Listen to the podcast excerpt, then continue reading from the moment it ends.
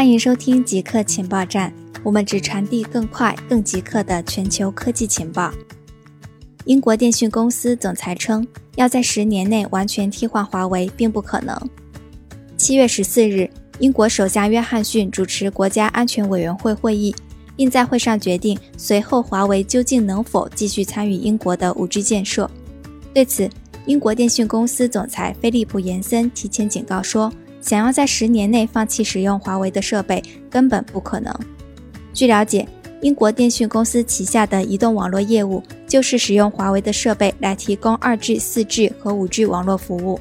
此外，负责电缆、宽带和电话等功能服务的 OpenReach 也正在使用华为的多种技术。据延森透露，未来一段时间内，英国电讯仍然需要安装华为提供的软件。并在五年时间里，还会对软件进行十五到二十次的大范围升级。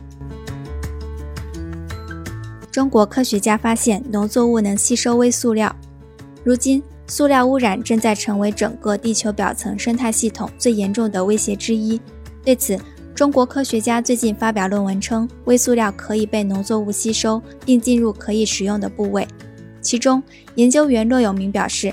污泥和塑料地膜是土壤微塑料的两大来源，污水处理厂收集的生活污水、工业废水和雨水也都含有塑料，而水体和大气中的微塑料都能导致土壤中微塑料的积累。为此，他带领团队通过废水水培试验和模拟废水灌溉的沙土培养试验，发现尺寸在亚微米级甚至是微米级的塑料颗粒都可以穿透小麦和生菜根系进入植物体。